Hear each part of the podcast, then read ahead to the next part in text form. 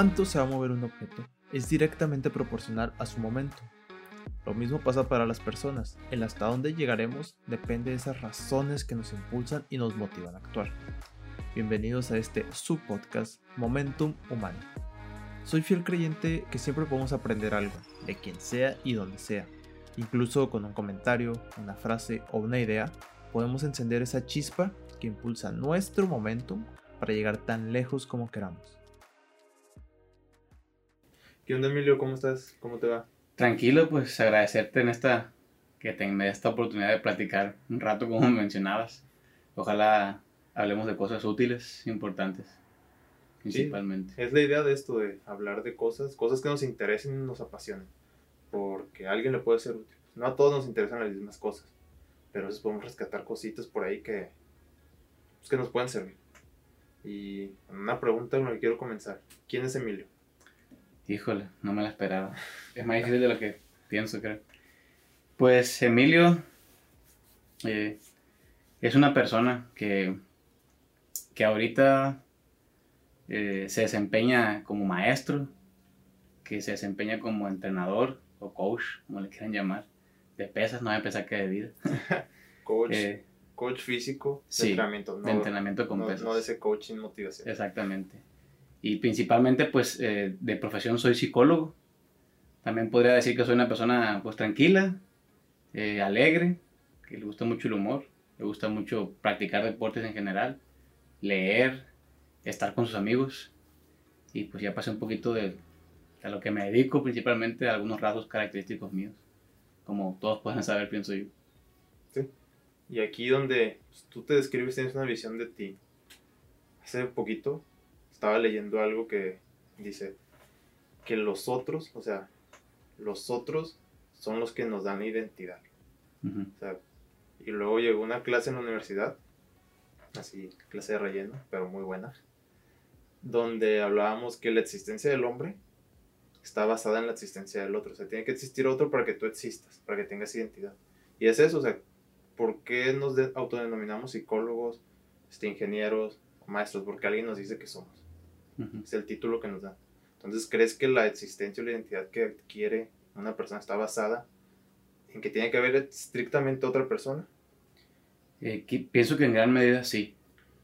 Eh, como te mencionaba, que pues somos parte de un sistema. Es de realmente no, no creo que no podríamos funcionar solos. En cierta medida tenemos una autonomía que de cierto grado en adelante ya convergen con otras autonomías. Entonces ahí empieza un cierto tipo de interdependencia, por así decirlo. Eh, incluso Jean-Paul Sartre decía alguna vez, el infierno son nosotros, precisamente por ese tipo de, de comentarios o que, que, alguien pueda tener acerca de nosotros, ya sea a nivel profesional, como lo mencionabas. Hay un consenso de que si yo hago ciertas cosas y si tengo ciertos rasgos característicos, como el título de, de una licenciatura, eh, si desempeño ciertas funciones, entonces lo demás me, me, denotan como algo. Que sí, de cierta manera, eso es eh, retroalimentativo, o sea, es concatenante. Como alguien piensa que soy de tal manera, yo actúo en función a como mucha gente puede pensar que soy. Y eso se va retroalimentando. Y hasta cierto punto, ¿no?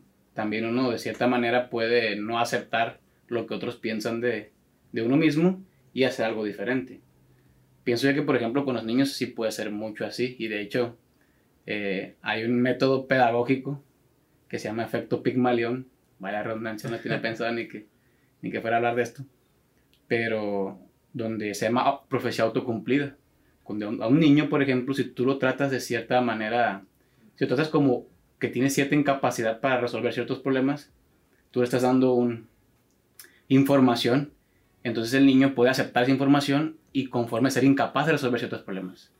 Entonces ahí está perpetuando esa información que otra persona le está dando. Y es una entrada a mi parte y pues la salida de él va a ser el, perpetuar eso que estoy pensando de él. La actitud que toman buscando. Sí, y eso puede ser tanto para bien o para mal, pues. A lo mejor el tener esperanzas de que el niño pueda hacer algo lo puede motivar y en cierta medida ayudar a que mejoren eso. Claro, es un factor más, ¿no? A lo mejor ocupa de otros factores para que sí sea capaz también. principalmente, pero sí pienso que en gran medida somos, eh, somos, o en cierta medida, no voy a decir que la mayoría, pero sí influye lo que los demás piensan de nosotros. Y claro, también habría que ver quiénes son esos que piensan, ¿no? No, no de todo el mundo podríamos aceptar eh, ciertos criterios o ciertas opiniones. Hay que tener muy claro de dónde viene esa información que nos dice, porque si, no sé, nos ponemos en una actitud de que nos importen todas las opiniones, nunca le vas a dar gusto a todos. Y de eso no se trata. O sea, sí, es algo resonante, podría decir, de persona a persona, así como tú me podrías definir a mí como algo y yo actúo en base a eso, yo también lo voy a hacer contigo con otras personas. Sí. Como te digo, pienso que pasa más en la, en, la, infancia. en la infancia. Ya de grande uno supuestamente tiene que ser maduro para saber eh, diferenciar o tener criterios acerca de lo que me están diciendo. Pero si la persona tiene baja autoestima y no tiene una identidad muy establecida, desgraciadamente puede que se crea todo lo que le estén dando. Y, y actúe en base a eso que los demás creen que es. Y está perpetuando. Ahí la persona, pues prácticamente no existe. Es una suma de lo que los demás piensan de ella. Ajá, no tiene identidad. Sí, no tiene una identidad eh, establecida, por así, por así decirlo, ¿no? Y pues mucho menos desde su propia reflexión, desde su propio criterio. O sea, persona no. Se me fue la palabra. Pero no se.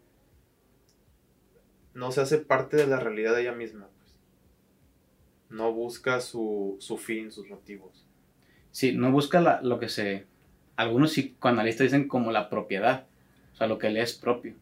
Porque eh, uno de, infante, como te mencionaba, puede que no sea propio, puede que ahí sí sea mucha suma, por lo menos psicológicamente hablando, mucha suma de ciertas características que va aprendiendo durante la infancia. Conforme uno va creciendo, supuestamente tendría que ir vaciándose de algunas cosas que te han dicho que eres y, apropiando otras. Como es la palabra apropiar, o sea, hacer suyo. Pero eso tiene que pasar por una reflexión. Como el chiste de los, les comento a mis alumnos cuando les enseño este tipo de temas, del chiste de que hay una barda y hay un árbol de plátanos. Y que el árbol de, la planta de plátanos crece y los plátanos caen del otro lado. Entonces, ¿de quién son los plátanos? ¿De dónde sale el árbol o de dónde cae? ¿No? Y es un chiste muy burdo, ¿no? Porque es un chiste de Facebook, ¿no? Este casi. Que comentan, no, pues ahí el debate, ¿no? No, pues son de los, donde sale, son de donde están. Y dice, ah, esto es el chiste de los abogados. Dice, si yo agarro el dedo y te lo meto en el... ¿De dónde? ¿De, quién es el dedo? O sea, ¿por qué menciono esto? Porque muchas veces, para los, principalmente para los padres o los, las personas que educan a niños, en este caso que estamos hablando de eso, eh, pues vamos introduciendo ideas en esas personas. Eh, y las ideas ya están dentro del niño o dentro de la persona en general. Pero no porque estén dentro de su cabeza o dentro de su mente, quiere decir que sean de ellas. Uno tendría que, que revisar qué tiene adentro para poder apropiarse de eso. Y si no le gusta aquello que tiene dentro, entonces lo saca. O sea, uno está siendo sujeto de esas ideas. Y claro, es un, es un proceso interminable, porque yo todavía a mi edad y hasta los que tengo 80 años tengo que revisar que tengo en mi, eh, que tengo en mi mente, en mi personalidad, y ver si, si yo permití que se introdujera ahí, y una vez que está ahí, sacarlo, o dejarlo, porque a lo mejor me conviene que esté cierto rasgo. Entonces, eh, mucha gente pues no se da cuenta de esto, y hay gente que vive creyendo que, que es uno mismo, pues, que sus gustos son de ellos, y eso es muy, esto es muy castrante, lo voy a decir así, para, para cuando toco el tema con, con mis alumnos eh, acerca de la identidad porque tienen muchos gustos, hábitos, creencias, miedos, esperanzas que creen que son de uno mismo, pues. Pero yo les preguntaré, ¿y cuándo lo pusiste ahí? O sea, ¿por qué lo tienes ahí? Dicen, ah, es que desde siempre, sí, pero desde siempre no puede ser un criterio para validar o para permitir que eso permanezca ahí, pues. Ah, es que desde siempre me he levantado bien tarde. pues es un hábito, por decirlo así. Ah, bueno, tú has permitido que eso permanezca ahí. Y, y si desde el principio no lo cortas, como en el libro del Principito, cuando se refiere a los baobabs, que dice hay que cortarlos, hay que cortarlos en cuanto crecen, porque después es muy difícil cortarlos. Y eso también se, se, puede aplicar con las ideas, eso. Una vez que alguien te ha enseñado una idea, claro, cuando eres un poco más mayor, pues tú tienes que, la puedes apropiar. Pero si te estás adaptando a esa idea y la dejas crecer y no te conviene, después va a ser muy difícil quitarte esa idea, ese pensamiento o el hábito en sí. Por ejemplo, cosas que se ven ya en la psicología también. Sí, es algo que yo pues cuando desde que aprendí eso, así, así como me lo estás explicando, es algo que aplico siempre en mi vida y trato de decir a los demás. entra una idea, entra algo que aprendes, un conocimiento del tema que sea, míralo, reflexiónalo, compáralo, discútelo y apropialo. Si te gustó, apropialo, si no, descártalo. Sí. Por, justamente por eso que dices. Y una de las cosas que, que creo que tendríamos que enseñarle a, para todo el mundo, sean infantes, adolescentes, es a enseñar a, a crearse uno mismo la, la, personalidad que le gustaría tener, pues. O sea, eh, ver cómo te gustaría ser, entonces realizar acciones para ello. Es muy difícil. Sin embargo, no por eso no, no significa que no tengas que hacerlo, pues.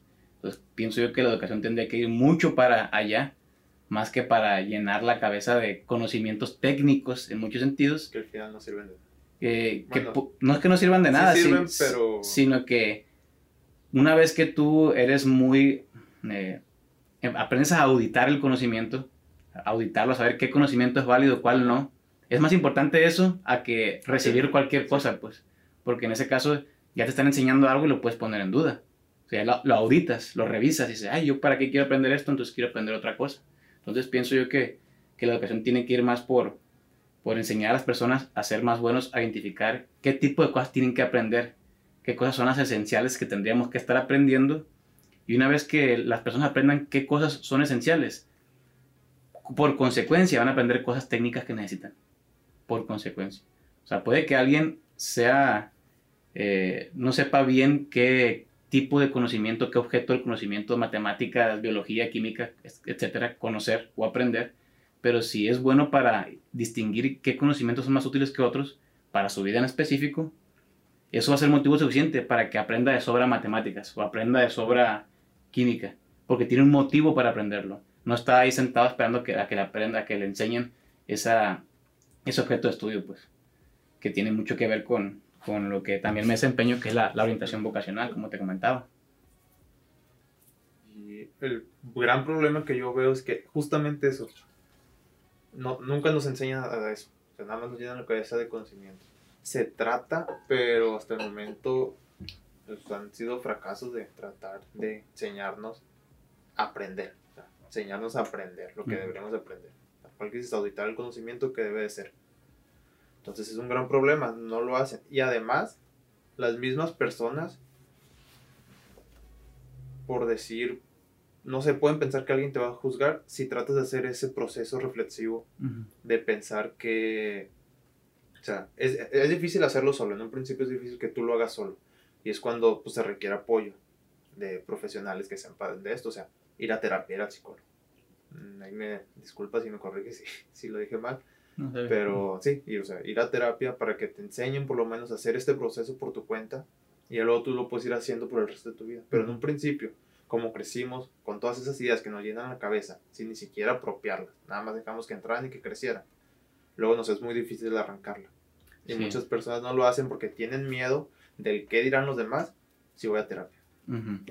eh, y aquí se me viene a la mente otra cosa que, que, te menciono que pienso yo que deberíamos, que se debería educar más para ese tipo de independencia y ese tipo de, de autonomía en cuanto a, a revisar qué cosas tengo que estar aprendiendo principalmente, que al, que al niño desde pequeño le enseñen a, a hacer eso, porque mi modo de ver la educación es una manera muy profiláctica, o sea, de prevención, no tanto de intervención, porque hay alumnos, y puedo decir que la mayoría de alumnos, uno tiene que tener un cierto, una cierta madurez educativa conforme va pasando del kinder a la primaria, a la secundaria, a la preparatoria, a la universidad, cierta madurez educativa, o sea, tiene que tener ciertos rasgos o ciertas condiciones para cumplir ciertas funciones en diferentes etapas, ¿no?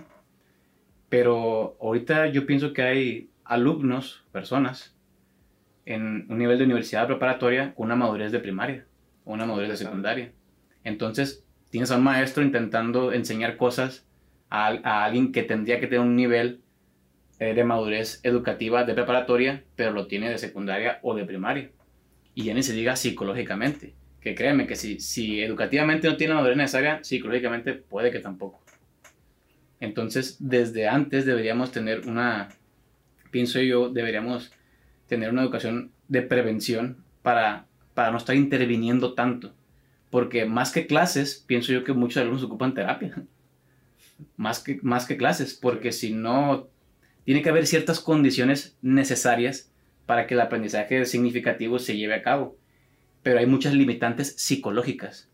Y uno por más estrategias didácticas o, o pedagógicas que, o andragógicas que intente aplicar, si los bloqueos son mayormente psicológicos, No se va a poder. no se va a poder. Y cada vez venimos arrastrando más cargas, más limitaciones psicológicas en los alumnos, que por más estrategias didácticas que se utilicen, no es por ahí. Estamos intentando solucionar con un tipo de herramientas un problema diferente a esas herramientas. Entonces, por más didáctica que alguien, que un maestro pueda aprender, si las limitaciones son psicológicas, por ahí no es todavía. O son, son dos canales diferentes. O sea, estoy intentando hacer lenguaje de señas a un ciego. Entonces hay dos canales muy distintos, pues. Y a lo mejor el otro puede intentar hacer más fuertes las señales, las señales, eh, el, el- el lenguaje de señas, lo puede hacer más fuerte, más rápido. Pues el otro ciego No, no lo va a ver, pues. Y se puede esperar a la persona que está intentando hacer el lenguaje de señas. Y es lo que pasa mucho en la educación, pues con los maestros. Tratan de enseñar a su manera, de acuerdo al nivel al que están. Y pues al no ver respuesta de los alumnos es cuando entra la frustración, el desespero y que los catalogan, los tachan de malos maestros. Sí, Pero simplemente porque no hay una, no sé, una correcta comunicación por las dos partes. O sea, uno no, no entiende qué necesita el otro. Y el otro pues no puede por esas limitantes que... Y, y hay un factor muy importante ahorita que dicen eso de los maestros, que, que es uno de los motivos por los que estudié psicología y, y me dediqué específicamente a hacer investigación sobre la orientación vocacional. Porque pues un maestro es una profesión.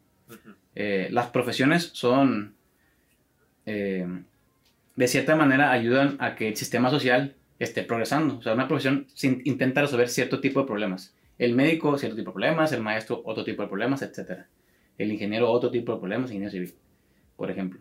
Eh, entonces, son, son profesionistas que son elementos de un sistema social que, como te digo, ayudan deberían ayudar a que el sistema progrese o el sistema sea más fuerte, por así decirlo. Y, y uno de los motivos por los que estudié, vuelvo a, a psicología y específicamente la orientación vocacional, es que me di cuenta que la gran mayoría de profesionistas que por lo menos yo conocía no son lo suficientemente competentes en su área y ya que investigué un poquito más, me di cuenta que ni siquiera tenían ganas de ejercer esa área. Y la verdad, eso puede ser muy frustrante, porque estar toda tu vida dedicándote a algo que no te llena o no tiene sentido para ti es motivo de estrés constante. Había una encuesta que, cuya fuente no recuerdo ahorita, pero la tengo porque la uso para mis cursos de orientación o en mis clases, donde decía que el 87% de, de latinoamericanos aproximadamente odiaba su trabajo. Y, y eso es mucho. No me sorprendió cuando escuché ese dato, porque yo podía decir que la mayoría, yo hubiera dicho desde mi Sí. experiencia que un 7 de cada 10. Que me digan 8 o casi 9 no se me hace, no se me hace suficiente o no se me hace exagerado. Porque la verdad la mayoría de profesionistas que conozco viven de manera automática en su profesión, repitiendo lo mismo todos los días sin ningún progreso. Es decir, no están enamorados de lo que están haciendo. Y ojo, enamorar no significa que van a estar felices cumpliendo siempre la profesión, ¿no? Te vas a cansar, vas a sufrir, vas a batallar, pero estás enamorado, o sea, tiene sentido para ti lo que estás haciendo. Entonces, desde la secundaria yo me di cuenta que muchos maestros, pues no querían ser maestros. Y, y eso te puede ser muy frustrante porque tu profesión no la vas a ejercer como deberías. Y tiene una re- repercusión social eso. Que la mayoría de profesionistas no estén cumpliendo una profesión con el mínimo de estándar necesario o bueno, tiene repercusiones sociales. Eso. Porque a fin de cuentas, como te dije al principio, las profesiones sirven para, para ayudar a resolver problemas. Ajá. Y si la persona ni siquiera quiere eh, esa profesión, por lo tanto, muy difícilmente va a ser un buen profesionista Y va a resolver el y problema. va a resolver los problemas. Al contrario, puede que los perpetúe. Y entramos en un concepto que toma Víctor Frankl, que, que se llama iatrogenia, y que lo toma después Nassim Taleb, incluso en sus libros, que se le llama iatrogenia, que es cuando por la intervención de un profesionista en cierto problema causa más daño, o causa daño. Que lo toman en la medicina, en, en- en la En educación, civil, Sí, en mucho. cualquier cosa, pues. Si tú tienes a un profesionista que no está enamorado de lo que está haciendo, con todo el sufrimiento que ello implique, con todo el desgaste que ello implique, si no, si no tienes un profesionista que se dedique con, los, con un mínimo necesario y suficiente, posiblemente está haciendo más daño que, que beneficio en su rubro. Y aparte está cobrando. Y entonces, y ahora, si, copiamos y pegamos a la mayoría de la sociedad estando así, pues estamos atrasando mucho la sociedad, estamos haciendo mucho daño sin darnos cuenta.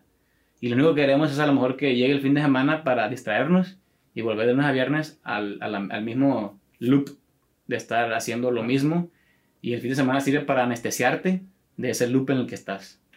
¿Y todo por qué? Porque la persona desde un principio no se centró en decir, bueno, eh, ¿qué, ¿qué, cosas pueden tener sentido para mí en mi vida a las que yo les puedo estar dedicando tiempo, esfuerzo, trabajo, dinero y que valga la pena para mí, me ayude a crecer y ayude a crecer a otras personas. Entonces, uno de los principales problemas que yo veo en la sociedad es que la mayoría de gente no está en una profesión que podría estar. Y eso tiene repercusiones serias eh, muy grandes, al final de cuentas.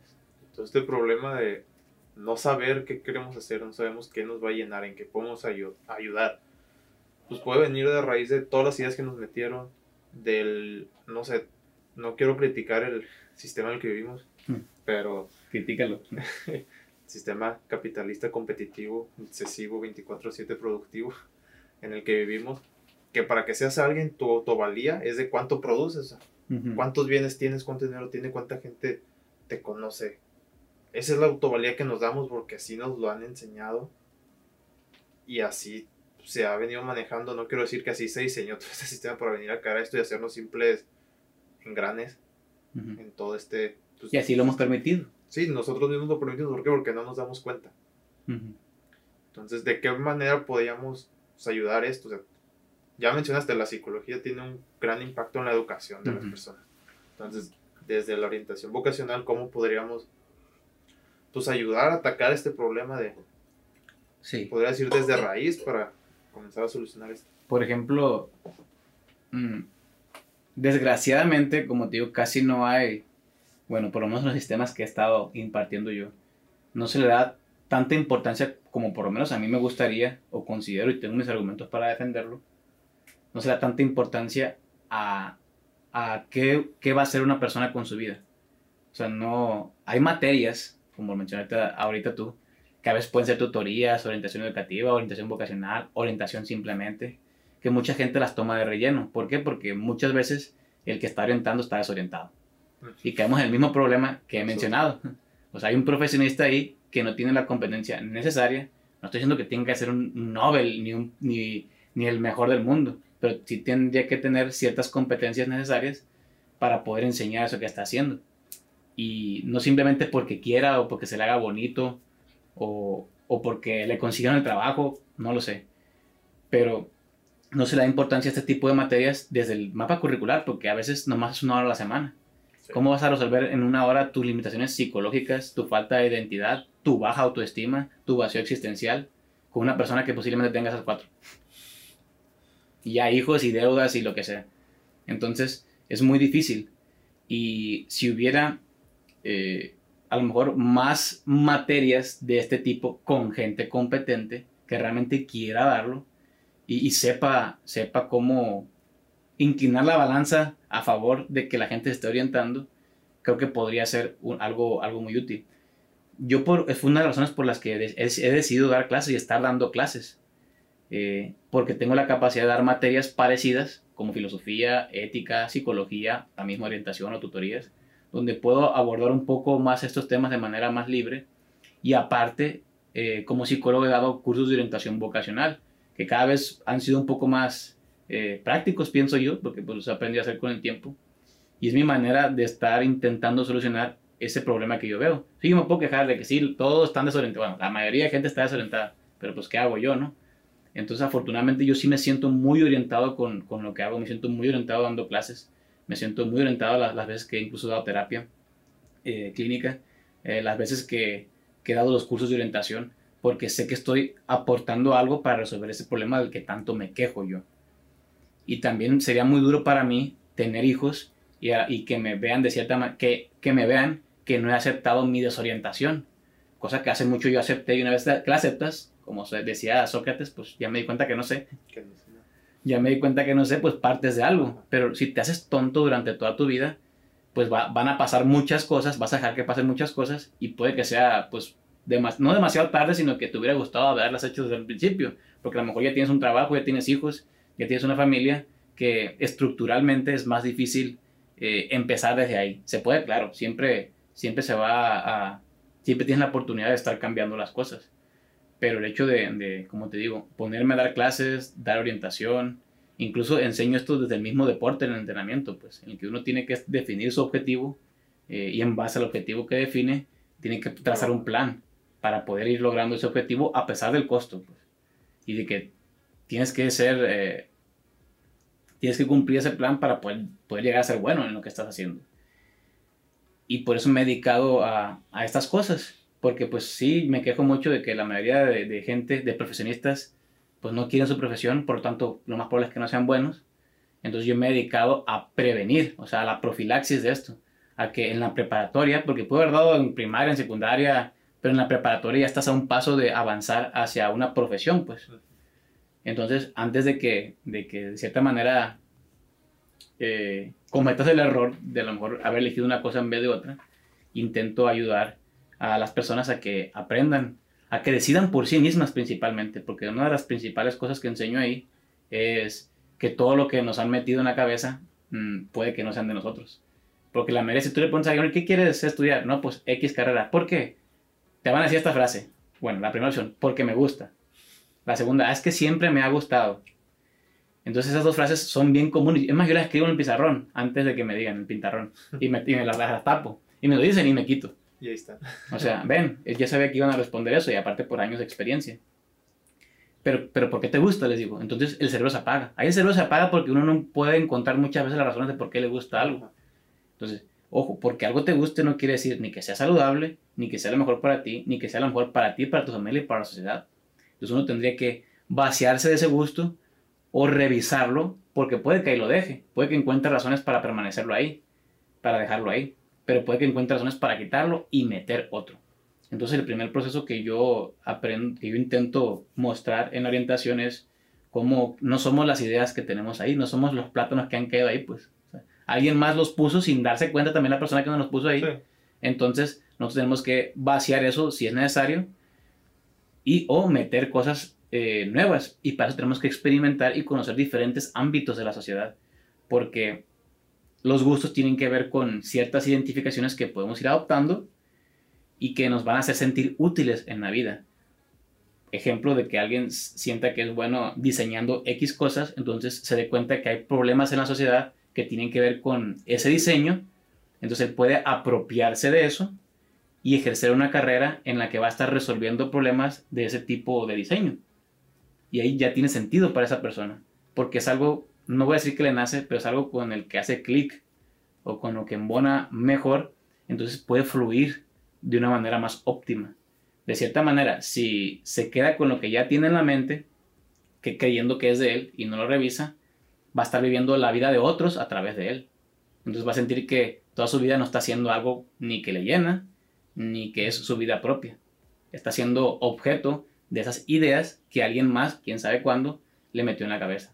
Entonces el primer paso es eh, aplicar un cierto tipo de autoconocimiento, o sea, observarte a ti mismo, ver qué tienes, y eso aplica toda la vida, no nomás en ese curso, eso para lo estar haciendo siempre toda la vida, porque eh, hay uno de los psicoanalistas, José Luis Parise, que menciona el ejemplo específico, me encanta este ejemplo. Dice que el niño eh, vivía con la madre soltera, su mamá soltera, pero la mamá siempre se la pasaba regando las plantas y nunca lo pelaba al plebe. Entonces el niño cuando es grande decide ser agrónomo. Entonces tiene mucho que ver. ¿Por qué? Porque el niño está buscando pues a la mamá donde se la llevaba. O sea, sembrando, cosechando, regando plantas. Y el niño puede ser agrónomo botánico, pues, después. Y pensando que porque le gusta desde chiquito, ¿no? Y, simplemente está, está siguiendo el deseo de que los padres le pongan atención, o que la madre en este caso le ponga atención. Pero piensa que es porque le gusta. Entonces, de igual manera, si, si, el, si el papá es albañil eh, y nunca estaba porque estaba construyendo cosas y el plebe va grande y quiere ser ingeniero civil, pues. Entonces, y cree que están siguiendo una idea propia, pues. Y no, realmente puede que estén siguiendo una idea que esté implantada desde otra persona y, creen que es suya porque está dentro de su cabeza, repito. Entonces, lo que hago al principio de, de, la enseñanza de orientación es que revisemos todo eso. Todo eso para posteriormente conocer qué cosas hay en la sociedad y con cuál a mí me puede hacer clic. O sea, con cuál en base a las habilidades que ya tengo o las que puedo aprender, ver qué tipo de problemas puedo resolver de distintos ámbitos. Problemas de salud, de urbanidad, eh, problemas ambientales, problemas familiares, problemas económicos, de seguridad. Eh, hay muchos ámbitos en los educativos en, los que, en los que hay miles de problemas. Y hay miles de problemas y no hay tanta gente que esté dispuesta a resolverlos porque piensa que ya, que ya tiene su destino preestablecido. Y no, es falta que conozcamos mucho acerca de la sociedad para que cada quien esté resolviendo de cierta manera pues, un problema. Y si, te, y si de cierta manera te llena y tiene sentido para ti, vas a ser competente y vas a ayudar a que ese problema se esté resolviendo poco a poco cada vez. Si no, si ni sabes lo que te gusta y estudiaste una carrera porque se metieron tus amigos y estás ejerciendo una profesión porque fue la que te tocó y ocupabas dinero para trabajar, vas a estar perpetuando posiblemente ese problema. Porque no te interesa resolverlo, te interesa que llegue la quincena para que te paguen y distraerte lo más posible y anestesiarte de alguna manera con una... Sí, pues, Víctor Frank le llamaba eso neurosis del domingo. Neurosis del domingo. Porque llegaba el fin de semana, entonces alguien podía distraerse y anestesiarse y olvidarse de que existía el lunes y viernes, pues. Pero llegaba el lunes y pues esperabas el viernes. Para poder distraerte de, de, y anestesiarte con conductas adictivas o anestésicas que te olvidaron por lo menos, por lo menos algunos momentos. Pues, y recordemos que pues, la anestesia no, no cura, nomás te hace Nomás te hace darte cuenta de, te hace no sentir el dolor que sí existe.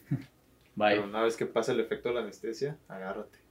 Sí. Y me hizo mucho sentido eso que comentaste ahorita de de qué me quejo yo y cómo lo voy a resolver. Tú dijiste lo que te quejas y cómo lo estás resolviendo. Y no sé, me acaba de hacer sentido. Uno de los algo de lo que yo me quejo mucho es la gente no le interesa qué está pasando en el mundo. las personas no saben, o sea, no quiero decir no se educan, pero no les interesa estar este, viendo diferentes posturas, diferentes puntos de vista. Agarran el suyo, se encierran y ahí. Y lo que me parece muy grave es que esa cajita está llena de puro entretenimiento que no te genera nada. O sea, sí, el entretenimiento es bueno. En cierta medida todo el exceso es malo. O sea, nos entretenemos para no sé cómo decirlo, pues divertirnos, estar más felices. Ahorita te voy a explicar ese fenómeno. Okay. Pero cuando solo nos concentramos en entretenernos y todo lo que consumimos es entretenimiento, hasta el punto de llamarlo basura. O sea, ¿qué está pasando? No, no nos interesan los problemas sociales, políticos, económicos, que sí, no hay que ser un experto y saber que, eh, todo lo que hay detrás, pero entender qué está pasando en la sociedad, ¿para qué? Pues para hacer justamente eso que tú dices. Este, ver desde lo que a mí me gusta, desde mis motivos, desde mi fin, eh, cómo lo puedo resolver o cómo podría resolverlo. Entonces yo me quejo mucho de eso, de que a la gente no le interesa. Mm. Y creo que de ahí fue cuando me empezó a surgir la idea, ahí me estaba molestando la cabeza, pues haz algo, comunícales. Y fue como pues quise iniciar este podcast, juntar diversas personas que les apasionan lo que haga, que tengan un fin, un motivo que me pueda, pues ya sea eh, interesar, que compartamos esos motivos, esa filosofía de vida, por llamarlo así o incluso estar en contra y saber por qué. Tú piensas eso y yo pienso esto. ¿Para qué? Pues para que la gente pueda escuchar un panorama general de diversos temas y pues poder tomar lo que les sirva. Sí. Eh, mira, ahorita que mencionabas eso de que a la gente como bien cerrar una cajita y no le interesa lo que está pasando más allá de, de lo que tiene enfrente posiblemente, que a veces ni eso ven o ni eso vemos. Es el teléfono. sí. Es el teléfono enfrente. Eh, algo para unas condiciones necesarias para que una persona posiblemente pueda eh, encontrar o, construir o que su vida tenga un poco de sentido es eh, puede ser la autoestima y la empatía un punto muy importante de hecho cuando estaba elaborando y recogiendo información para bueno todavía lo hago para, para preparar mis cursos de orientación leí un, libro que se llama eh, Empatía Grado Cero de Simón Baron Cohen. Eh, y ahí explica pues los tipos de empatía que, que o por qué una, se llama, el libro se llama Empatía, empatía Cero, Teoría sobre la Crueldad. ¿no? Y ahí explica pues lo que es la empatía de cierta manera y cómo alguien puede llegar a perder la empatía muchas veces. Entonces, es muy, es muy, y es muy importante porque él narra cómo una persona puede llegar a, a tener muy poca empatía o a no tener simplemente empatía. Y y es importante porque en el mundo también menciona que cada vez hay más grados de, empatía baja, principalmente. Y eso no tendría que estar pasando así. Y referente a lo que mencionabas también, pues eso es un motivo, ¿no? La falta de empatía, que pienso que muchas personas pueden tener. Y lo otro es que en psicoanálisis, por ejemplo, hay algo que se llama principio del placer. El principio del placer es cuando una persona eh, guía sus acciones para obtener como finalidad la distensión o reducir el estrés. Algo que te provoque placer, pues vaya. Entonces, cualquier acción que se hace durante el día, de 100 acciones que haces, miles que haces, la mayoría tienen una, como finalidad reducir el estrés o, darte placer, que puede ser lo mismo. Incluso Víctor Frankl también en la logoterapia lo toma como, como voluntad de placer. O sea, las personas que en su vida no sepan qué hacer con su vida, no sepan qué hacer, no tengan ciertas misiones o ciertos objetivos establecidos, tienen un vacío existencial, la gran mayoría. Y ese vacío existencial... Eh, ¿Se llena con el placer? no se llena con el placer. Ahí está, ahí está lo complejo. La persona piensa que lo va a llenar con el placer, pero es como meter humo en un, en un jarro. O sea, lo puedes meter y nunca se va a llenar porque siempre se va a estar saliendo. O como intentar meter agua en algo que tiene, en el jarro que tiene un hoyo. Sea, tú lo puedes llenar, está llenando y tú vas a sentir cómo se llena, pero no se va a llenar. Y, y eso es muy confuso porque tú tienes la sensación de que, se, de que hay más llenadera de la que no hubiera si no haces esa acción del placer. No quiero enredar, mucho, pero la mayoría de la gente que tiene, que está encerrada en sí misma, que, que, no ve más allá, una puede ser por empatía y otra porque su vida no tiene algún tipo de sentido que cumplir. Por lo tanto, caen en lo que es o tienen el vacío existencial, que es la tristeza eh, constante, o sea, tener episodios de tristeza profundos, en la no hay que estar pensando, ay, ¿qué hago con mi vida? Y te pones triste porque no sabes qué hacer. Eh, recurrir a conductas adictivas o a conductas anestesiantes, eh, que tengas poco control sobre ti mismo, principalmente, a la voluntad de placer y a la voluntad de poder. Esas son algunas características del vacío existencial y sentir angustia por ello. El vacío tiene dos sentimientos, la desesperación y la angustia. Entonces, con esos dos sentimientos que, que tú puedes tener, que lo narra Kierkegaard también, que él habla mucho sobre la angustia, es un filósofo existencialista, y que Víctor Frankl también cita mucho, ante la angustia y la desesperación, lo único que te queda es encontrar cosas que te, o que le den sentido a tu vida, a pesar del sufrimiento y a pesar del cansancio, o encontrar cosas que te anestesien esa angustia y esa desesperación. ¿Y qué es más rentable para muchas personas, encontrar cosas que te anestesien. Entonces, la mayoría de las personas, cuando llegan a la adolescencia, en vez de esforzarse o de que alguien te enseñe cómo encontrar un sentido en tu vida a pesar del sufrimiento o de la responsabilidad que eso conlleve, es más fácil anestesiarse y caer en esas conductas anestesiantes que van a hacer que te olvides por unos momentos de la angustia y de la desesperación. Entonces, como es más rentable esas acciones, las personas viven y pueden vivir toda su vida buscando conductas que le anestesian ese sentimiento de vacío y de desesperación, que solo aparece o cuando no tienes las conductas o cuando estás intentando dormir a noche, como lo decía. Sin embargo, eh, son paliativos, o sea, no te van a curar del vacío existencial, como dice una canción de, rap de Amcor. Eh, los vacíos solo se curan con actos de amor sincero que el, sentido, el, sentido en la logoterapia tiene que ver mucho con los actos de amor, o sea, con actos que van más allá de ti. A ese fenómeno se le llama la autotrascendencia en logoterapia. Y un, eh, un, sentido de vida, en este caso de creación, como llama Víctor Frankl, porque hay distintos tipos de sentido. En, en, el sentido de creación tiene que ver con estar haciendo algo que te pueda beneficiar a ti, pero que vaya más allá de ti. como, a muchas más personas. Sí, que tenga impacto más allá de ti. Autotrascendencia, auto uno mismo, trascender, ir más allá de ti mismo. Como un vaso que está rebosando agua. Incluso Víctor Frankl ponía el ejemplo contrario de la autotrascendencia. Decía que el ojo es el ejemplo por excelencia de la autotrascendencia. Porque el ojo, por sí mismo, no se puede ver a sí mismo. Ve más allá de Ve más allá del mismo ojo. Solo hay un momento en el que el ojo se puede ver. Y es cuando tiene algún tipo de patología donde ciertas partes del ojo se mueren, entonces tú ves puntos negros llamados eh, escotomas. Entonces tú estás viendo lo que sería la realidad, ¿no? Pero ves puntos negros. O sea, solo ve, el ojo solo se ve a sí mismo cuando está enfermo. Y pone esta analogía como el ser humano. El ser humano solo está enfermo cuando ve por sí mismo. O sea, cuando no está viendo más allá de sí mismo.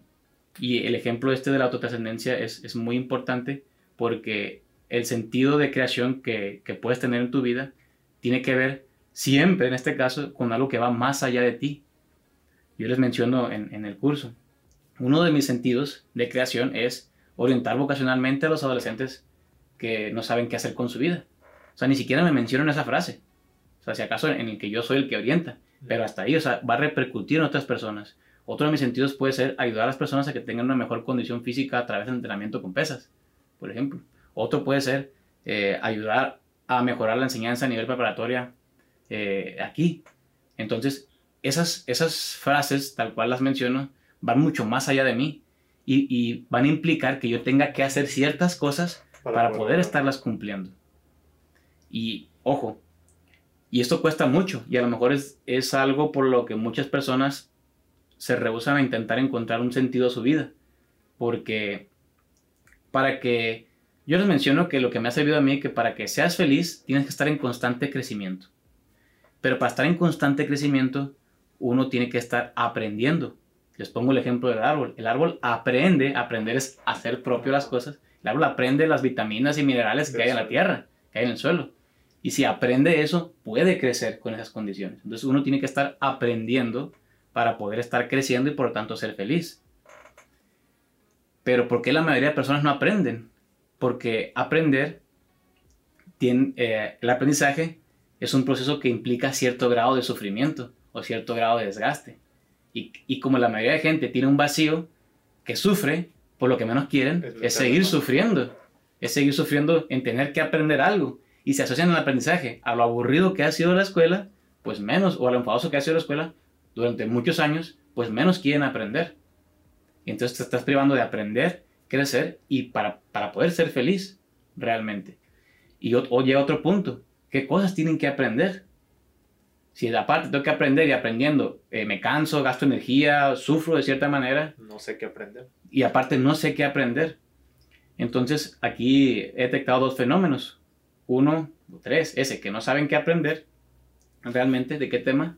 Otro, que tienen una baja autoestima, porque las personas con una autoestima suficiente se animan a arriesgarse ante el sufrimiento. Saben que algo les puede costar y que pueden perder. Sin embargo, no se detienen para poder hacerlo. Entonces las personas que no tienen autoestima suficiente pueden no animarse a estar aprendiendo, a estar creciendo y ser feliz. Y lo otro eh, es que no han encontrado una misión por lo que valga la pena estar sufriendo para poder estar creciendo y poder ser felices. Y es ahí donde puedo entrar yo con la orientación, pues. Ayudarles a encontrar esa misión. Ayudarles a encontrarles esa misión, ese sentido de creación que puede decir, bueno, y va a valer la pena estar aprendiendo aunque esté sufriendo porque mejoro yo y estoy ayudando a que mejoren las personas en el mundo. Porque puede haber dos tipos de personas, los que ayuden a estar resolviendo un problema o los que sean parte del problema. Y si tú no estás haciendo nada, vives en una cierta tibieza. Eh, y que eres parte del problema. O sea, estás permitiendo que pasen cosas que no deberían pasar. Y aquí es donde, con ese pequeño diagrama que les dibujo yo, que si quieres ser feliz, tienes que estar en constante crecimiento. Pero para eso tienes que aprender. ¿Pero aprender qué? Entonces tienes que buscar, uno, o ayudarte a tener mejor autoestima y además, y o además, buscar una misión o un sentido de creación que te ayude a estar aprendiendo para poder estar creciendo y tú ser feliz. Y eso nos conviene a todos. O sea, salimos ganando todos haciendo eso, a pesar de todas las equivocaciones que vamos a tener en el proceso, que van a estar. Sí.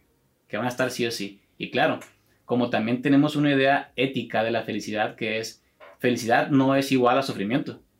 Creemos que, que, es, que la felicidad es estar en un coco en traje de baño, o estar en una hamaca con un coco en un traje de baño en el mar, pues, y no, eso puede ser muy placentero, pero no es, felicidad. Ojo, y esto es importante. Entonces, si sufro, ah, entonces no me lleva a la felicidad. No, la felicidad, dentro de la felicidad, a como le he planteado yo, que es crecer y aprender, ahí viene implicado cierto grado de sufrimiento. Pues uno tiene que estar dispuesto a, a, gastar energía, pues, a que las cosas cuestan y que puedes sufrir en el intento y en la equivocación de intentarlo muchas veces, pues. Y creo que éticamente tendríamos que diferenciar esas definiciones de, de, ah, felicidad es no estar sufriendo por nada, no, es sufrir y que valga la pena ese, ese coste que te llevó a hacerlo, que valga la pena, que, que de cierta manera, por eso me gusta mucho el ejercicio, porque si, si yo quiero que me crezcan las piernas, tienes que sufrir. Tengo que aplicar cierto grado de entropía, de desorden. tengo que aplicar un desorden de manera ordenada, incluso. Porque si hago sentadilla todos los días con mi máximo, pues tampoco me voy a lesionar, pues. Entonces tengo que aplicar un cierto sufrimiento para que crezca mi fuerza, sí, un objetivo estructural para que crezca mi fuerza y crezcan mis músculos. Entonces, aquella persona que quiera crecer en la vida y no quiera aplicar un gasto, no va a poder. Eso es físicamente imposible, biológicamente imposible y sistemáticamente, de acuerdo a tres sistemas, imposible. Yo necesito, necesito aplicar, necesito gastar algo, como le dirían los de, los de Full Metal Alchemist, el intercambio equivalente, ¿no? Los alquimistas que dicen que tienen que dejar algo para obtener otra cosa, de cierta manera. Y aquí vivimos en una ética, pienso yo, en el que quiero que me pase todo, pero, sin, sin, levantarme de la cama. Pues. O sea, me quiero levantar y ver a mi crush ahí casado conmigo, con mi título ahí y en una mansión, pues. Y eso no va a pasar. Y es muy frustrante querer que te pase y que no te pase y nunca va a pasar, pues realmente. Porque nunca hiciste nada. Porque nunca hiciste nada. Perdona si me equivoco con el término, pero eso es una forma como muy hedonista de vivir, ¿no? Sí, el hedonismo es, es intentar encontrar la felicidad mediante el placer. Ah, es una corriente filosófica que aplicaban los epicureístas. Volviendo a lo que decías ahorita, eh, también estuve viendo muchos videos y, y leyendo esto de la trascendencia que tenemos que dejar, que es justamente lo que dices, buscar un fin mayor para los demás, no para ti. ¿Por qué? Porque, bueno, para mí desde mi punto de vista la felicidad son momentos. Y bioquímicamente también. Pero la serotonina que nos causa ese éxtasis, esa felicidad, se produce ante la anticipación del objetivo que tienes. Entonces, ¿qué pasa cuando tu objetivo de la vida es tener un carro, una casa? Porque así lo vi toda la vida. Tienes tu carro, tu casa y eres infeliz. ¿Por qué? Porque llegaste a tu objetivo, ya no tienes nada más, ya no puedes ver más allá. Es aquí cuando entra eso de buscar trascender, hacer algún bien mucho mayor, que comúnmente es algo que nunca vamos a lograr, pero nos ponemos objetivos, como dices ir creciendo paso a paso objetivos en la vida, para anticipar ese objetivo, producir la serotonina y estar felices durante todo el proceso. ¿Por qué? Porque va como una escalera, va subiendo un escalón, luego lo otro. Y durante todo el camino que subes la escalera estás feliz porque estás anticipando esos pequeños momentos. ¿Por qué? Porque hay uno mucho mayor detrás. Y creo que aquí también es como una narrativa que nos hacemos nosotros, comúnmente la mayoría. ¿Por qué estudias? Porque tengo que estudiar. Tengo que terminar la, la primaria para irme a la, a la secundaria, luego para irme a la prepa, para irme a trabajar. Ya estoy harto de estudiar. Si estás en la universidad, ya estoy harto de estudiar desde la prepa. Quiero dejar de estudiar. ¿Para qué? Para trabajar, para ganar dinero. ¿Para qué? No sé, para ganar dinero. Y, y ahí se acaba. Sí, te repito, estás siguiendo el guion que supuestamente tienes que seguir porque otro... Te lo dijo que era así. Sí, te dijo que tenía que ser así. Y ojo, no es tampoco como que, ay, me voy a revelar y no voy a estudiar nada, ¿no? O sea, hay, hay un, puede haber un punto una síntesis de ambas cosas, ¿no? ni, voy a estudiar ni, ni, voy a hacer todo lo que me dicen exactamente. Ahí. Y, y sí, la, la autotrascendencia, como lo mencionabas tú, no sé si podría mencionar la felicidad en algo de cierta manera reduccionista como la serotonina, pero sé que es parte de, es un agregado más, no tampoco la voy a negar. Y, pero por ejemplo, yo nunca voy a terminar, si yo siguiera intentando eh, orientar vocacionalmente, yo nunca voy a terminar de hacerlo cada vez lo voy a hacer mejor, ¿sí? Entonces, eso es lo, lo, que va más allá, no solamente de mí, sino que va más allá del tiempo incluso. Porque yo podría tener 100 mm, años y seguirlo haciendo. Y no hacerlo también como me gustaría. Y eso me motivaría a estar aprendiendo incluso. O sea, porque no, de cierta manera no tiene fin, pues. No tendría fin, pero sé que voy más allá cada vez. Sé que voy más allá. Entonces, ese crecimiento me va a estar aplicando la, me va a estar dando como consecuencia la felicidad. Víctor Frank decía que el cumplimiento de, la misión, de tu sentido de creación o del fin, como consecuencia trae la felicidad. Si uno busca, busca la felicidad directamente, no la va a encontrar, porque es como intentar que te duele la cabeza directamente o intentar ponerte nervioso directamente. No vas a poder. Son reacciones vegetativas, le llaman, que son más físicas en este caso, eh, que requieren ciertas condiciones predispuestas anteriormente. Y en este caso sería el estar cumpliendo una finalidad para obtener ese crecimiento que te va a dar la felicidad como consecuencia. Y una vez que tienes, que estás aplicando tu sentido de creación en, tu vida, tienes como consecuencia no solo la felicidad, sino el placer. Entonces, él no miraba algo malo, de cierta manera, el placer por sí mismo o el poder por sí mismo, sino que el poder, ya sea el dinero, tu estética, tu popularidad, era un medio para ayudarte a cumplir tu objetivo, tu sentido, y que como consecuencia tenías felicidad y placer. Pero si tú quieres cumplir un objetivo para tener más poder, eso, al igual que el placer, nunca te iban a llenar. Por eso tenemos a políticos que quieren tener más dinero o, a incluso ciertas profesiones, como a lo mejor un narcotraficante que quiere tener más dinero posteriormente, eh, o, a mujeres que de poder no solo el dinero, también la estética, u hombres también que quieren verse más guapos cada vez y lo podemos ver en Instagram a morir. ¿Por qué? Porque no se llenan. No se llenan ni de placer ni de poder. Porque repito, eh, los vacíos solo se, se, llenan con actos de amor sincero. O sea, con, la, con acciones que tengan sentido y que sean autotrascendentes, prácticamente. Porque así uno ya puede, puede dormirse, y lo digo por, por experiencia propia, con la conciencia tranquila. Porque hay muchos días en mi vida, afortunadamente, desde que he aprendido esto, que yo me puedo dormir y digo, me puedo morir. ¿Por qué? Porque sé que ese día valió la pena. Porque sé que ese día di mucho más de lo que, de lo que esperaba recibir incluso. yo soy de las personas que esperan recibir a lo mejor poco. Porque he aprendido constantemente, poco a poco, que soy más, soy mayormente más lo que doy que lo que estoy recibiendo. ¿Que, puedo, que tengo que aprender a recibir? Claro que sí. Pero eh, no es mi responsabilidad lo que recibo mi responsabilidad como persona es, es lo que yo doy, no lo que estoy constantemente recibiendo. Claro, mi responsabilidad es permitirme recibir. Hasta ahí. Pero lo que me podría definir un poco más como persona es el estar dando. Y ahorita que comentabas de Víctor Frank, no sé si lo pronuncié bien, pero que comentabas de él, y de la logoterapia. O sea, ¿cómo se lleva esto? Si lo que busca es, vaya la redundancia, buscar el sentido de vida cómo pues, se lleva esta práctica, esta técnica. Ok, bueno, no sé si reducirlo a modo técnica también, bueno, el, disclaimer. Eh, bueno, logoterapia, en su etimología, una de las tantas traducciones que tiene logos es sentido. Eh, y logoterapia, pues es terapia es tratamiento en sí. Entonces es la terapia a través del sentido. ¿Por qué? Porque Víctor Frankl mencionaba que muchas de las patologías en general o de las psicopatologías y de muchos problemas se podían prevenir si enseñabas a una persona a vivir una vida con sentido. Porque muchas de, las, de, esas, de esas problemáticas en la vida existen porque no estamos dispuestos a sufrir. Pero una vez que la persona aprende que puede tener un sentido en su vida, sabe que va implicado el sufrimiento y el desgaste en sí mismo. Entonces muchas personas por evitar el sufrimiento obtienen más sufrimiento y más enfermedades. Entonces, una vez que a las personas les, enseña de cierta manera a que su vida tenga algún tipo de sentido, que él mencionaba tres específicamente, eh, era muy profiláctico, te lo digo, o sea, muy preventivo. Si educáramos a adolescentes a tener este, a encontrar o construir sentido a sus vidas, nos evitaríamos muchos problemas desde ahí. Bueno, ¿y cómo se llega a esto? Principalmente reforzando la parte no ética del ser humano. Él decía que tenemos una parte social, una parte eh, psicológica y una parte biológica.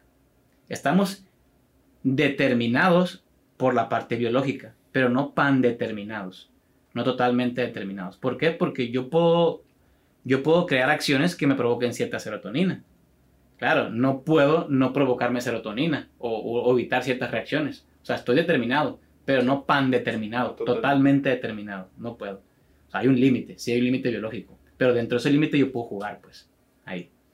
Y más adentro, decía él, incluso dentro de lo psicológico, tenemos una parte no ética o no lógica, mencionaba él, que se traduce en español como espíritu, y no el espíritu decir como fantasmas y eso, ¿no? Que sale ahí sí, sino el espíritu, que ahí se encuentra la conciencia, el espíritu es esa, ese pedazo, ese espacio entre estímulo y respuesta sea, yo tengo un estímulo, está mi no ética o la no dinámica y después está la respuesta. ¿Qué quiere decir esto? Que los animales sí están pan determinados biológicamente. Ellos tienen cierto estímulo y responden.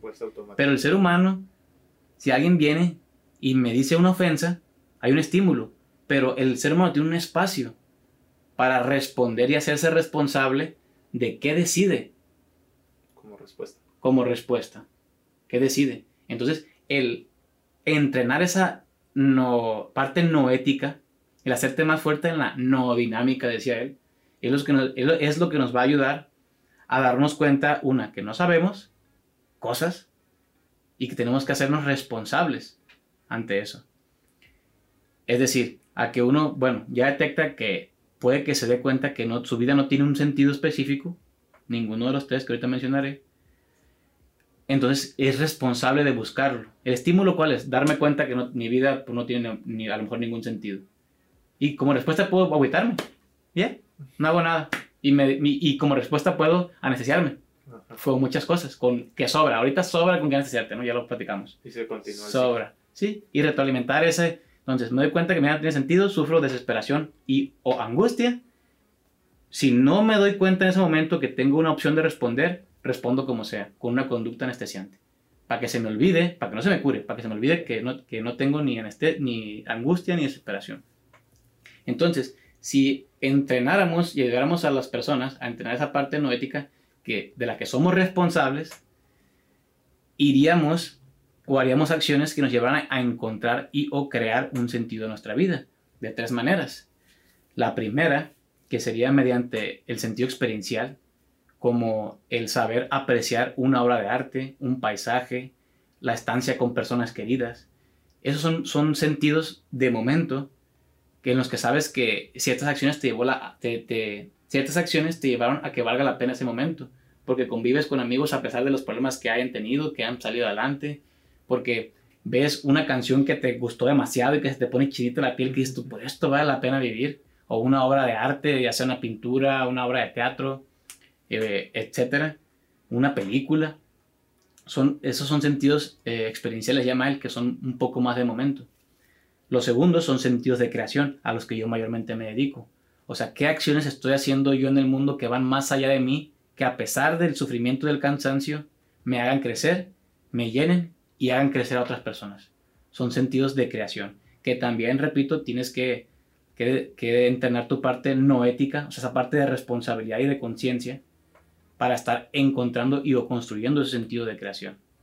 Que en, en la logoterapia ya hay ciertas dinámicas más específicas que se hacen, ¿no?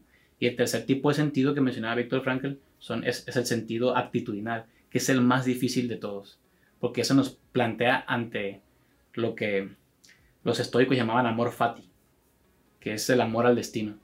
Es decir, eh, cuando hay la muerte de un familiar, ahí solo tienes dos opciones, en, las, en la vida solo tienes dos opciones, cambiar las situaciones o cambiar tú mismo. Entonces, cuando muere algún familiar o un ser muy querido en este caso, tú no puedes cambiar la situación. Ahí estás determinado y pan determinado por eso. No lo puedes revivir, por lo menos en estos momentos no se puede. ¿Quién sabe después? entonces, entonces, lo único que te queda es encontrarle sentido a ese destino. Como mencionan en la película, el, el último samurái, uno hace lo que puede hasta que su destino le es revelado. Entonces, una vez que el destino es revelado, lo único que queda es cambiar uno mismo. Y ese es uno de los sentidos más fuertes que hay, porque para empezar tienes que tener la, capacidad de detectar cuándo no puedes cambiar la situación, entonces cambiarte a ti mismo. Y es a veces doloroso cambiarte a ti mismo, para poder encontrar un sentido a la muerte de la persona, o sea, algo que aparentemente es muy dañino, y que lo es posiblemente también, pero eso va a ayudar a reducir ese sufrimiento y ese dolor y recordar la, la gran estancia de esa persona en la tierra, por ejemplo, o entre otros sucesos que son inminentes. ¿no? La muerte es el ejemplo más común y de hecho es un, es un, proceso que se utiliza mucho en la tanatología, que es el, proceso de llevar a cabo los duelos, en este caso. Entonces mencioné esos tres tipos de, sentido. Y como te digo, en el sentido de creación, eh, sobre cómo vas a qué tipo de acciones vas a hacer en, tu vida, pues ahí sí es, el proceso que yo utilizo es este de conocimiento de uno mismo para vaciarte de aquello que no, no es tuyo, a quedarte con aquello que quieres apropiarte, hacer un conocimiento de la sociedad en la que vives, con, empatía, reforzando la, empatía y, la, el autoestima, para que tú puedas encontrar acciones que tengan sentido para ti y que también te permitan vivir. Porque si estás enamorado de lo que haces, muy posiblemente seas bueno. Y si muy posiblemente eres bueno, puede que tengas la capacidad de cobrar bien también. Que a fin de cuentas vivimos en este tipo de sistema que se alimenta de eso, de, ese tipo de intercambios económicos. Pero estás resolviendo un problema a personas que les va a servir y ellos te lo van a agradecer de esa manera. Entonces, poco a poco podrás ir incrementando hasta tus ingresos, que como digo, no es la finalidad, pero también es, una, es una consecuencia Y es una consecuencia y va a ser un medio para seguir cumpliendo tu sentido de una manera más eficaz. O sea, yo entre, entre más gente ayude a orientar vocacionalmente, más libros puedo comprar, por ejemplo. Pues, entonces más me puedo preparar y más puedo ayudar. Sí.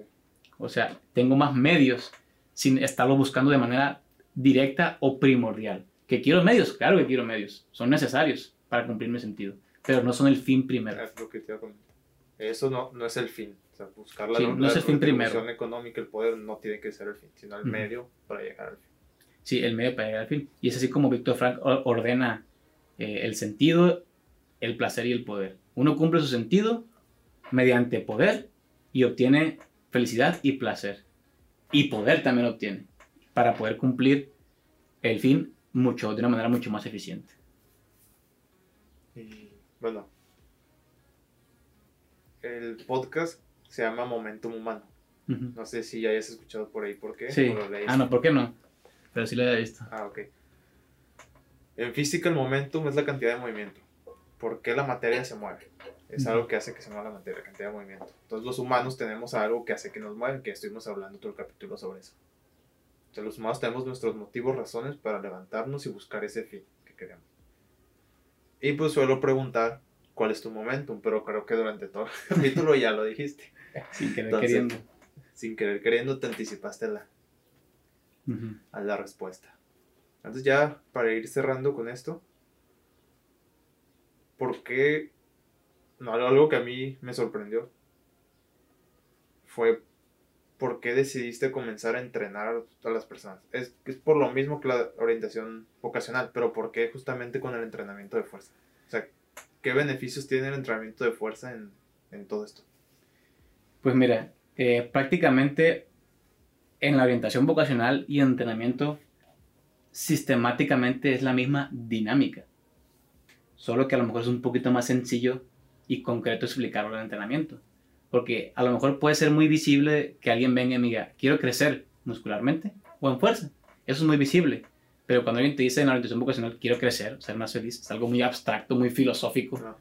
Eh, y no lo puedo, yo en mi caso no le, le reduciría solo a la serotonina, que repito, tiene que ver, pero pues no, no es algo, no solo somos biología, pues. En parte sí, pero no solo eso. Entonces, mm, apart- además de que aplico la misma dinámica, o sea, si yo ayudo a alguien a crecer, orien- eh, o sea, si yo ayudo a alguien a crecer vocacionalmente, utilizo casi la misma dinámica para hacerlo crecer físicamente, ya sea en fuerza o muscularmente. ¿Cómo? Definimos el objetivo, o sea, algo que tenga sentido para él, y mediante cierta dosis de sufrimiento, esa persona va a crecer. Además, que a lo mejor estoy algo enamorado del hombre renacentista, aquel que, que no solo hacía una cosa, a mí me gusta mucho la poesía, y específicamente voy a decirlo así, en el rap también. Eh, me, me gusta mucho enseñar, me gustan mucho los deportes en general, y el hombre renacentista tenía que ver con esa interdisciplinaridad. Ajá. No sé si lo dije bien. No como ser alguien nada más especializado en, Sí, en algo. Porque a lo mejor si tú me ves aquí sentado, la, persona, la primera persona que me mire pensaría que sí hago pesas, pero no que soy maestro de ética y de filosofía, o que me gusta bailar bachata, Ni rapear. ni rapear, por ejemplo. Entonces, eh, eso tiene que ver también con ser una persona cada vez más fuerte, no solo en el sentido físico, sino que te, des- te desenvuelves en di- distintas áreas precisamente porque, porque también son sentidos de experiencia, como lo mencionaba.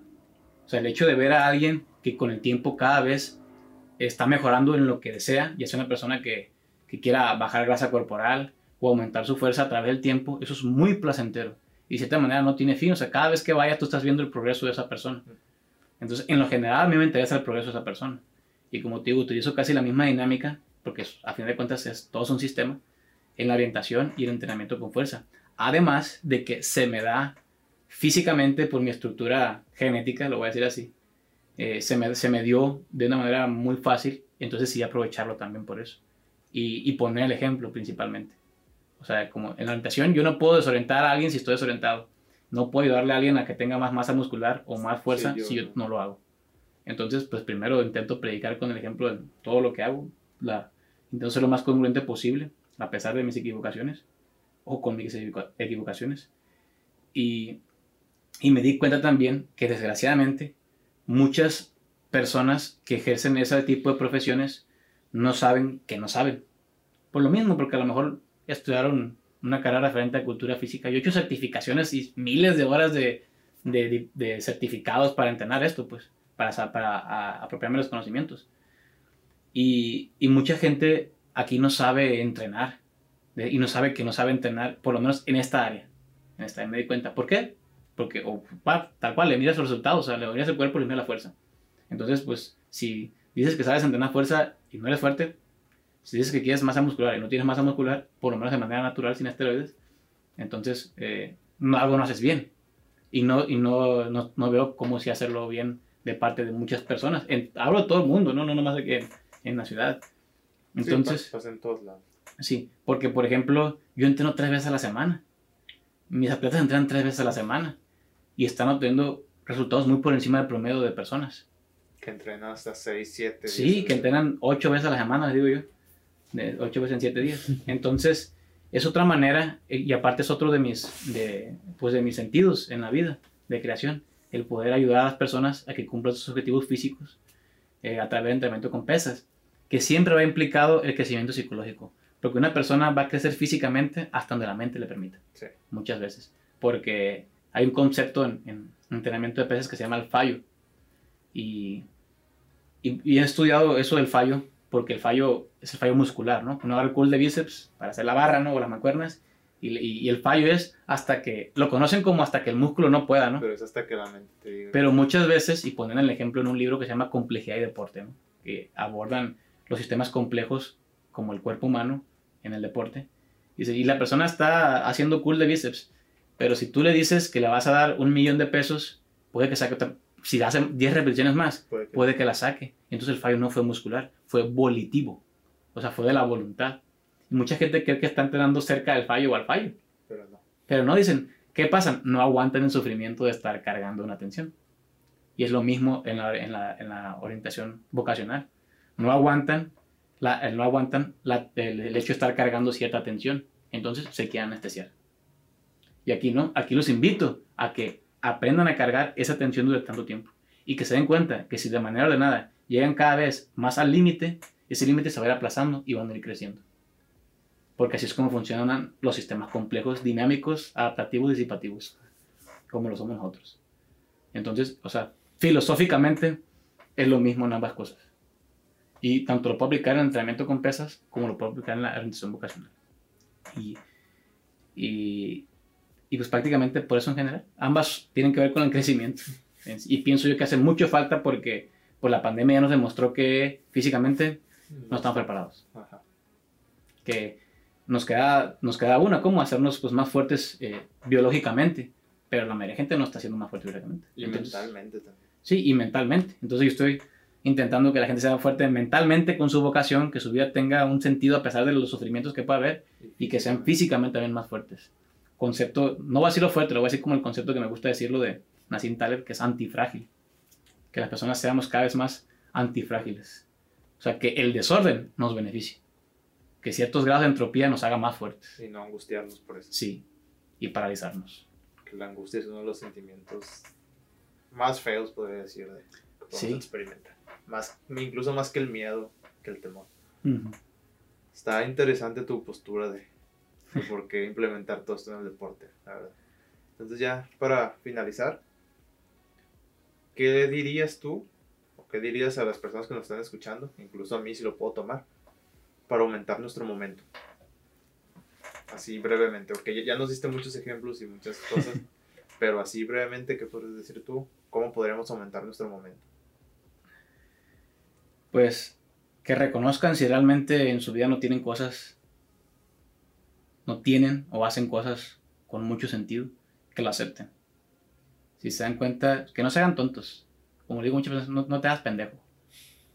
Eh, si tu vida, si sientes que tu vida no te está llenando, no puedes permitirte estarte anestesiando ante esos sentimientos que te dan al darte cuenta de que muchas de tus acciones no tienen sentido o no te llenan. Aceptarlo. Como decía Repito Sócrates, darme cuenta que no sé, ok, está bien. Y buscar personas a las que tú crees o te das cuenta que su vida sí tiene sentido y juntarte con ellas.